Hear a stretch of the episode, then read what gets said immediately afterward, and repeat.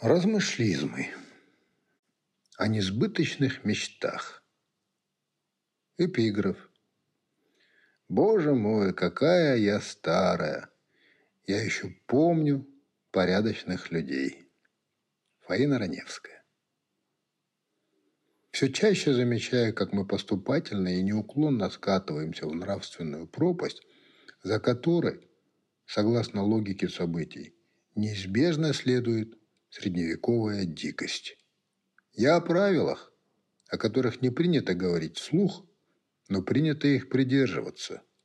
Об установках, которые должны выполняться всеми по умолчанию. Другими словами, я хочу поразмышлять сегодня о приличиях, о нашем умении вести себя в обществе. Мне кажется, проблема эта возникла давно, мы с ней сжились и привыкли, смирились. Итак, как я понимаю воспитанность? Учтивость. Культуру. В данном случае бытовую. На уровне общечеловеческих отношений. Сразу на примерах, чтобы всем было понятно. Вот идет человек по улице. Он никого не трогает и ничего не нарушает. Он просто идет и курит. Но за ним идут другие – он впереди. Дымит, как подбитый самолет. А в шлейфе его дыма оказываются все, кто шагает следом. Что-либо в данном случае говорить человеку неудобно, легче всего молча обогнать. Ну а если сзади идут пожилые? И не каждый решится сделать замечание незнакомому человеку, которому даже в голову не придет, что он причиняет неудобство окружающим. Одно время я жил в Америке. Там в некоторых штатах на законодательном уровне запрещено курение не только в общественных местах, но и на улицах. Для этого есть специально обустроенные места. Пожалуйста, кури себе на здоровье, но другим не мешай. В данном случае курильщики травят себя сами, это их выбор, и никто им не может этого запретить. Но при чем тут все остальные? Они ведь тоже курят в этот момент. А пассивное курение вреднее обычного. Другой пример. Поликлиника. Или, допустим, дневной стационар. Лежат пациенты, прибывшие на уколы и капельницы за своими ширмами. Или просто сидят в коридоре в ожидании своей очереди. И тут у кого-то звонит телефон. И начинается разговор и все вынуждены его слушать. Случаются иногда и перебранки, выяснение отношений на высоких тонах. Согласитесь, не очень приятно при этом присутствовать. Кому интересны чужие проблемы, так ведь? Но никуда не денешься. Приходится во всем этом невольно участвовать. Что в такой ситуации делать? Оборвать разговор? Так у человека и без того неприятности – Отойти подальше? А как ты из-под капельницы отойдешь? Да и вообще, нарваться можно. Случается иногда и такое. Допустим, вы пришли с дамой или с коллегами в ресторан. У вас свидание или деловая встреча. Вы сидите, разговариваете, и вдруг за соседний столик устраивается шумная компания. Они развязно себя ведут, громко общаются, радуются. И радуются так, что их радость не готовы разделить те, кто оказался в этот момент в одном с ними помещении. А если там еще и присутствует мат, а он там обязательно присутствует. И как быть? В таком случае мы обращаемся к официантам. Те идут к ним, просят вести себя потише, но веселье перешло уже все допустимые нормы. Чем это обычно заканчивается? Мы все знаем чем. Сценариев развития событий не так уж и много, и все они в основном в жанре экшен. Про наше уличное движение и манеры вождения я не говорю. Тут уже, пожалуй, поздно что-либо говорить. Одно ясно как день. Лишать гаишников дополнительного куска хлеба, я имею в виду обыкновенную мзду, мы не собираемся.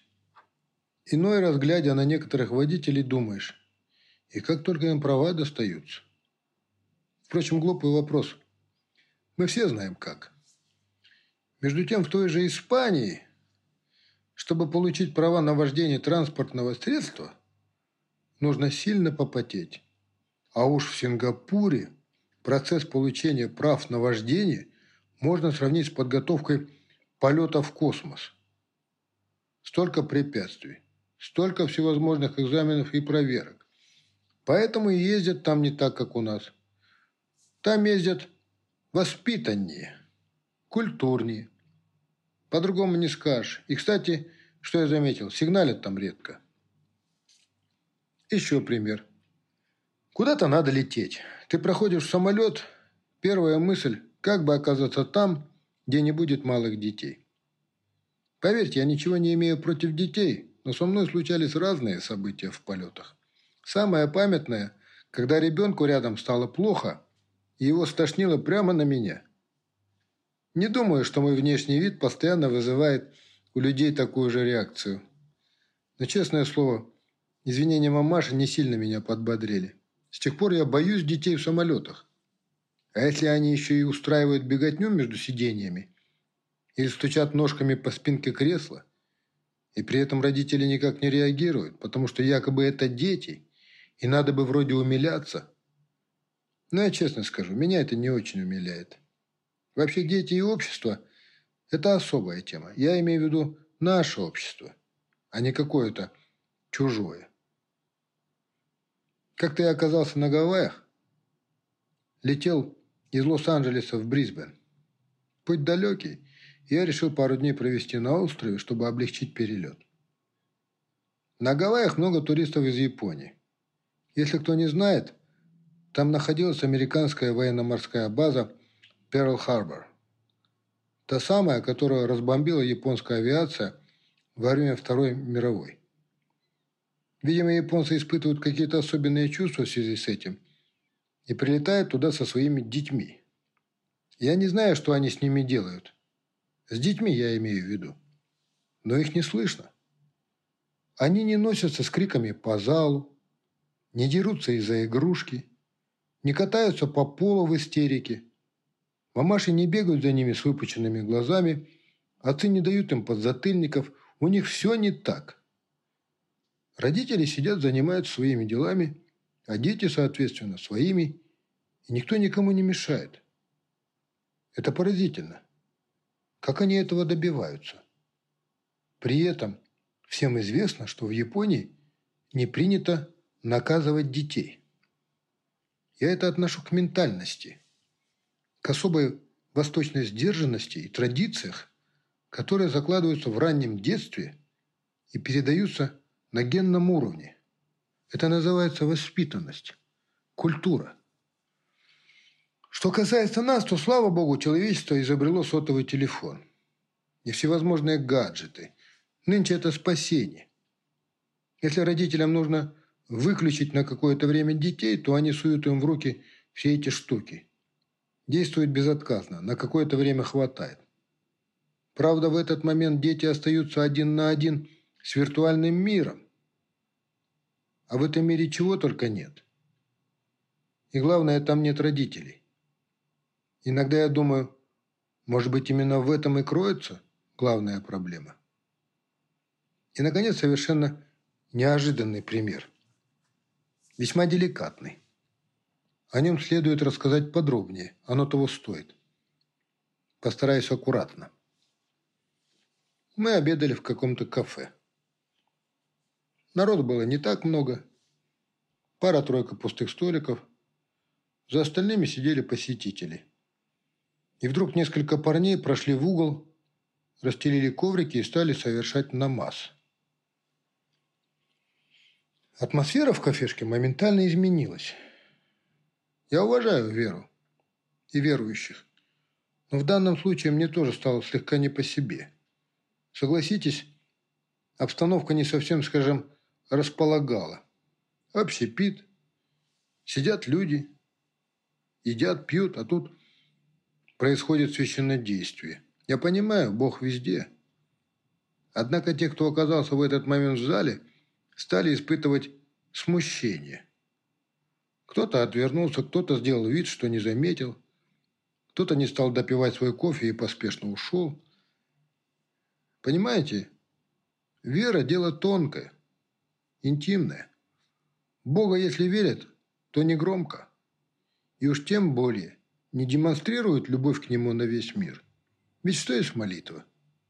Это ведь разговор с Богом. Процесс весьма приватный.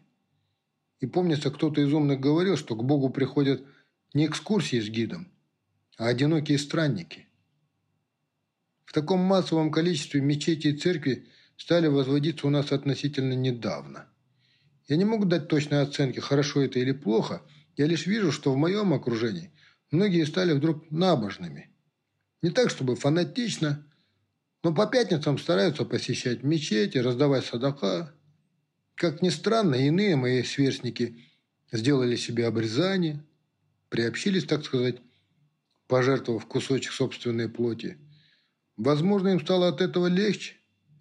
Но, может быть, какую-то новую истину они для себя и постигли, обрели душевный покой. Не берусь судить. С каждым разом я все больше встречаю на улицах юных дев в длиннополых одеяниях с покрытыми головами. Юные отроки отрастили бороды. И, глядя на все это, я иногда думаю, а не превращается ли вера в увлечение? Я бы даже сказал, в разновидность моды. Забавно, что мы не боимся гневить Аллаха слишком поверхностным отношением к Нему. Вот Назарбаев построил огромную мечеть. Вот Путин стоит со свечкой в церкви. Как на это реагировать? Зачем это надо власти? Ведь она не делает ничего просто так. Я это понимаю следующим образом. Конечная цель церкви или мечети – успокоить, убаюкать, дать надежду, ибо без этого народ превратится в неуправляемую массу. Поэтому совершенно не случайен союз государства и церкви, поскольку организованными, напуганными и послушными людьми управлять легче – нежели беспокойными и рефлексирующими. В этом смысле мне позиция их, если не близка, то как минимум понятна. Видите ли, в чем тут еще дело? Наука говорит с людьми жестким языком правды. Церковь говорит с людьми языком поэзии и философии. Поэтому язык веры людям теплее и приятнее, и ближе. Я не имею ничего против ислама. В том, в базовом его понимании. Мой отец был набожным человеком. Но я помню, что когда он говорил о Боге, он говорил о совести, о благочестии, о нравственности и морали. Все это составные части общечеловеческой культуры. Они не противоречат друг другу. К сожалению, сегодня люди часто путают духовность с религиозностью, а это совсем разные вещи.